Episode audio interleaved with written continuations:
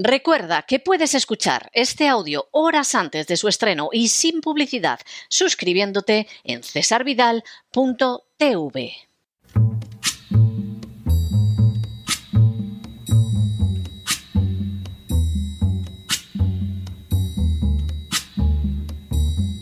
La voz con César Vidal, desde el exilio. When the night has come and the land is dark and the moon is the only light we'll see. No, I won't be afraid. Oh, I won't be afraid just as long as you stand, stand by me. Muy buenos días, muy buenas tardes, muy buenas noches y muy bienvenidos a esta nueva singladura de la voz.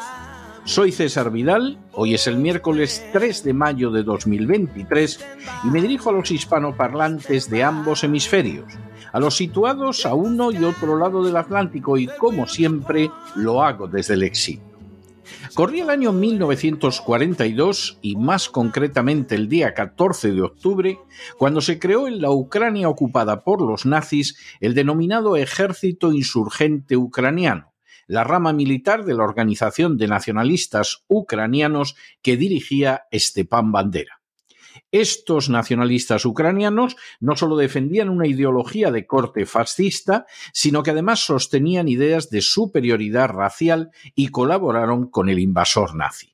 Así, desde el año de su fundación, el ejército insurgente ucraniano llevó a cabo operaciones de limpieza étnica en las provincias de Ternópol, Leópolis y Stanislav, que concluyeron con el asesinato de unos 70.000 civiles polacos y el desplazamiento forzoso de una cifra entre 300 y 400.000 más.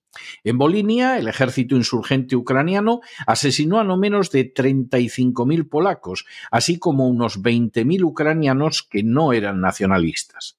En paralelo, los nacionalistas ucranianos también asesinaron a civiles rusos y colaboraron con verdadero entusiasmo con las SS alemanas en la matanza masiva de judíos y en la custodia de los campos de exterminio. De hecho, sin la colaboración de los nacionalistas ucranianos, el holocausto no habría alcanzado jamás las dimensiones que presentó en Ucrania. La derrota de los nazis significó también la derrota de los nacionalistas ucranianos de bandera, pero a pesar de ese estrecho enmaridamiento entre ambos movimientos genocidas, a día de hoy Bandera y sus colaboradores con el Tercer Reich son honrados como héroes nacionales en Ucrania bajo la mirada protectora de la OTAN. Ayer fue el noveno aniversario de la matanza de la Casa de los Sindicatos de Odessa en Ucrania. Sin ánimo de ser exhaustivos, los hechos son los siguientes. Primero, en 2014 se produjo un golpe de Estado en Ucrania apoyado por la administración Obama y por George Soros, que se jactaría públicamente de su participación. Segundo, el golpe de Estado derribó al presidente Yanukovych, que había sido elegido democráticamente y que se había negado a someter la economía de su país a los dictados de la Unión Europea y la política exterior a los de la OTAN. Tercero, el golpe de Estado tuvo lugar a pesar de las garantías otorgadas por Francia y Alemania en el sentido de que no tendría lugar y de que se respetaría la democracia hasta las siguientes elecciones. Esas garantías fueron totalmente abortadas por la administración Obama que envió a Ucrania a Victoria Nolan, una Victoria Nolan que informó al embajador americano en Kiev de que el golpe se consumaría y que exclamó de manera significativa Fuck the European Union, es decir, a la Unión Europea que la jodan. Cuarto, el día 1 de mayo de 2014, Día del Trabajo, tuvo lugar una manifestación por el centro de la ciudad de Odessa que llegó hasta el campo Kulikovo, donde se había reunido una multitud que recogía firmas en apoyo de un referéndum sobre la descentralización del poder, la oficialidad de la lengua rusa y la dirección de la política exterior del país. Los manifestantes exigían además la puesta en libertad de sus compañeros detenidos por el Servicio de Seguridad de Ucrania tras el golpe de Estado. Quinto, Al día siguiente, 2 de mayo, diversos grupos neonazis ucranianos, como el sector derecho, organizaron una manifestación a las 14 horas en la plaza de Sobornaya, en la que aprovecharon la presencia de fans de los clubs Chemomoriets Odessa y Metalist Kharkov. Los observadores de OSCE informaron que vieron a un centenar de manifestantes con ropa de camuflaje y provistos de palos y escudos. Sexto, la agresión contra los partidarios del referéndum era de esperar, ya que los mismos manifestantes informaron a los periodistas con antelación de que se habían enterado de dónde estaban concentrados los partidarios del referéndum. Séptimo, el ataque de los nacionalistas ucranianos contra los ucranianos partidarios del referéndum vino acompañado de llamamientos en las redes sociales para dirigirse al campo de Kulikovo y allí exterminar el campamento donde se recogían firmas. Octavo. Efectivamente, el campamento fue atacado e incendiado y en un intento de escapar una muerte segura, los que recogían firmas corrieron a refugiarse en la casa de los sindicatos. Noveno. Aunque los nacionalistas ucranianos alegarían después que los habían disparado, un informe oficial llevado a cabo por la policía indicó que no se encontraron armas dentro del edificio de los sindicatos. Sí está fuera de duda el hecho de que los nacionalistas ucranianos comenzaron a disparar sus armas y a lanzar cócteles Molotov contra el edificio de los sindicatos. Décimo. Finalmente, miembros del grupo nazi Sector Derecho o Pravi Sector acabaron provocando un incendio en el edificio en la segunda y tercera planta. Un décimo. Mientras el incendio se extendía con rapidez, se enviaron varias unidades de bomberos para sofocarlo, pero los nacionalistas ucranianos les impidieron trabajar en la extinción. Duodécimo. En el curso del incendio murieron 42 personas atrapadas en el edificio de los sindicatos, a los que se sumaron otros 15 muertos por los ataques de los nacionalistas ucranianos. Además, 214 personas resultaron heridas. Décimo tercero. La oficina en Odessa del Ministerio del Interior ucraniano emitió un comunicado el 3 de mayo en el que decía que habían podido identificar a ocho de los muertos en el incendio y que todos ellos eran de Odessa. Décimo cuarto. El día 3 de mayo, millares de personas se manifestaron en Odessa cantando Odessa es una ciudad rusa. Décimo quinto. El 4 de mayo, centenares se manifestaron ante la sede de la policía en Odessa exigiendo la puesta en libertad de los que habían recogido firmas ante el edificio de los sindicatos y habían sido detenidos. Ante los manifestantes, 67 activistas, todos ellos residentes en Odessa, fueron puestos en libertad una multitud que incluía a numerosas mujeres y personas de edad avanzada, aplaudió y abrazó a los activistas liberados y exigió que fueran puestos en libertad todos los demás activistas de Odessa que se encontraban detenidos. Décimo sexto. Con posterioridad a los hechos, un vídeo de 24 minutos de duración mostró las acciones perpetradas por los nacionalistas ucranianos contra la Casa de los Sindicatos. El vídeo quedó expuesto en YouTube por el videoaficionado Anatoly Shari, que tituló la filmación Eta Narod, ¿es este mi pueblo? Décimo séptimo. El vídeo dejaba de manifiesto, sin ningún género de dudas, cómo la matanza era responsabilidad exclusiva de los nacionalistas ucranianos que habían lanzado cócteles Molotov y disparado sobre el edificio. Décimo octavo. El ministro de Asuntos Exteriores ruso, Sergei Lavrov, afirmó que el incendio era otra manifestación de la irresponsabilidad criminal de las autoridades de Kiev que permiten las acciones de unos nacionalistas radicales insolentes que participan en una campaña de terror físico contra aquellos que quieren una mayor autonomía en sus regiones rusófonas. El representante permanente de Rusia ante Naciones Unidas declaró que quemar gente viva en Odessa evoca los crímenes de los nazis, fuente de inspiración ideológica de los ultranacionalistas ucranianos. Décimo noveno. De la manera más cínica y falsa, el gobierno ucraniano atribuyó las muertes a agentes rusos. Vigésimo. El ministro de Asuntos Exteriores búlgaro, Christian Vigenin, condenó duramente los enfrentamientos, expresó sus condolencias a las familias de las víctimas y también instó al gobierno de Ucrania a cumplir sus obligaciones de desarmar a los paramilitares y limitar la influencia de grupos de extrema derecha. Vigésimo primero. Por su parte, el Departamento de Estado de Estados Unidos, que había participado de manera activa en el golpe de Estado, evitó mencionar responsables de la matanza y señaló que Estados Unidos está de luto con todos los ucranianos ante la dolorosa pérdida de vida en Odessa. Hoy la comunidad internacional debe permanecer unida en su apoyo al pueblo ucraniano mientras hace frente a esta tragedia. Vigésimo segundo.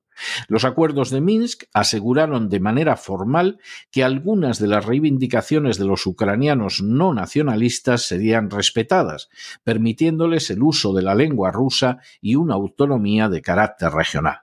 Sin embargo, como han revelado la antigua canciller Angela Merkel, el antiguo presidente francés François Hollande y el presidente ucraniano Petro Poroshenko, los acuerdos de Minsk se firmaron sin la menor intención de respetarlos y con el único propósito de contar con tiempo para armar a Ucrania para una guerra contra Rusia. Vigésimo tercero. A día de hoy, las autoridades ucranianas no han hecho justicia por la muerte de docenas de personas en un acto de limpieza étnica ejecutado por los nacionalistas ucranianos en la casa de los sindicatos de Odessa y vigésimo cuarto, de manera bien reveladora, el recuerdo de la atrocidad perpetrada por los nacionalistas ucranianos ha sido pasado por alto en términos generales por políticos y furcias mediáticas occidentales. Si algo caracterizó desde un principio el nacionalismo ucraniano de Stepan Bandera fue su carácter no solo fascista, sino también acentuadamente racista, antisemita y genocida. Durante muy pocos años, los nacionalistas ucranianos de bandera perpetraron un acto tras otro de limpieza étnica, mediante los cuales no solo asesinaron a docenas de miles de rusos, polacos, judíos y ucranianos no nacionalistas, sino que además colaboraron con el genocidio mayor llevado a cabo por los nazis en el territorio de la Unión Soviética. La justicia más elemental habría exigido que esos nacionalistas ucranianos hubieran sido juzgados por crímenes de guerra y genocidio al concluir la Segunda Guerra Mundial. Pero Estados Unidos y la OTAN prefirieron otorgarles refugio y utilizarlos contra la Unión Soviética.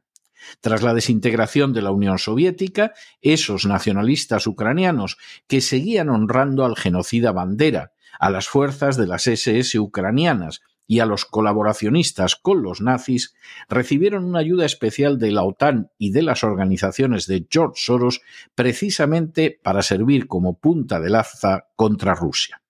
Cuando Yanukovych llegó al poder democráticamente con un programa de aceptación de todos los distintos pueblos que viven en territorio de Ucrania, una vez más Soros y la OTAN planificaron un golpe de Estado que se perpetró en 2014 a pesar de las garantías otorgadas por la Unión Europea de que se respetaría la legalidad. El golpe de Estado, además de la manera más cínica y falaz, fue calificado como la revolución de la dignidad. El triunfo del golpe de Estado de 2014 fue seguido por el desencadenamiento de la limpieza étnica de los nacionalistas ucranianos sobre los habitantes del Donbass, una limpieza étnica que se llevaría más de 14.000 vidas, en su mayoría de niños, mujeres y ancianos. Tuvo además como manifestación especialmente clara la matanza de la Casa de los Sindicatos de Odessa, en la que participaron activistas nazis y cuyas responsabilidades siguen sin enjuiciarse a día de hoy, mientras las familias de los asesinados continúan esperando infructuosamente que se haga justicia. Este es el verdadero rostro del nacionalismo ucraniano que nació y sigue siendo racista, antisemita y genocida. Este es el verdadero rostro del nacionalismo ucraniano que tiene unidades totalmente nazis en el seno de sus Fuerzas Armadas, como es el caso del batallón Azov. Este es el verdadero rostro del nacionalismo ucraniano, cuyos combatientes lucen con orgullo emblemas e insignias nazis. Este es el verdadero rostro del nacionalismo ucraniano, que no solo es el más corrupto de Europa, sino que además con Zelensky ha ilegalizado una docena de partidos políticos, ha cerrado cuatro televisiones, ha encarcelado al jefe de la oposición en el Parlamento y ahora mismo está entregando las riquezas nacionales en manos de extranjeros. Este es el verdadero rostro del nacionalismo ucraniano que apoya la OTAN, este es el verdadero rostro del nacionalismo ucraniano dispuesto a arrastrar al mundo una guerra nuclear para seguir en el poder robando y asesinando. Este es el verdadero rostro del nacionalismo ucraniano que ocultan las furcias mediáticas, y este es el verdadero rostro del nacionalismo ucraniano que sigue honrando como héroes nacionales a genocidas como Stepan Bandera y los ucranianos que combatieron en las filas de las SS o sirvieron como guardianes en los campos de exterminio nazis. Por una vez merecería la pena que el mundo se quitara la venda de los ojos y se enfrentara con la realidad y de paso exigiera que se hiciera justicia a las víctimas de los nacionalistas ucranianos brutalmente asesinadas en la casa de los sindicatos de Odessa hace ahora nueve años. Pero no se dejen llevar por el desánimo o la frustración. Y es que a pesar de que los poderosos muchas veces parecen gigantes, es solo porque se les contempla de rodillas, y ya va siendo hora de ponerse en pie.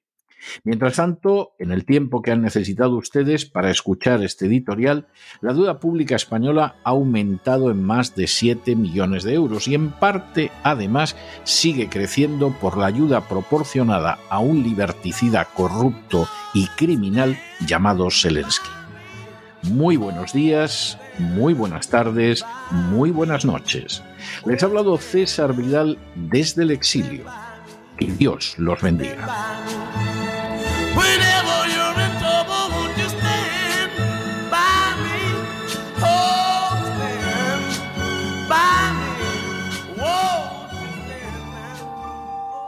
Esta sección está patrocinada por crowdfunding con el siguiente mensaje. Nuestro Señor Jesucristo, el único Dios verdadero, es misericordioso y nuestro Salvador.